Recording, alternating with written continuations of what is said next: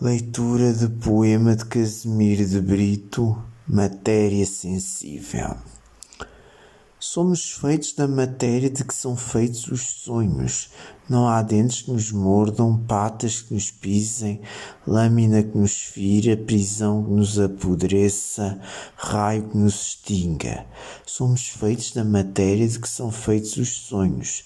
Somos sempre mais além da fome, dos dedos viscosos, das espingardas do silêncio que nos apontam, mas erram.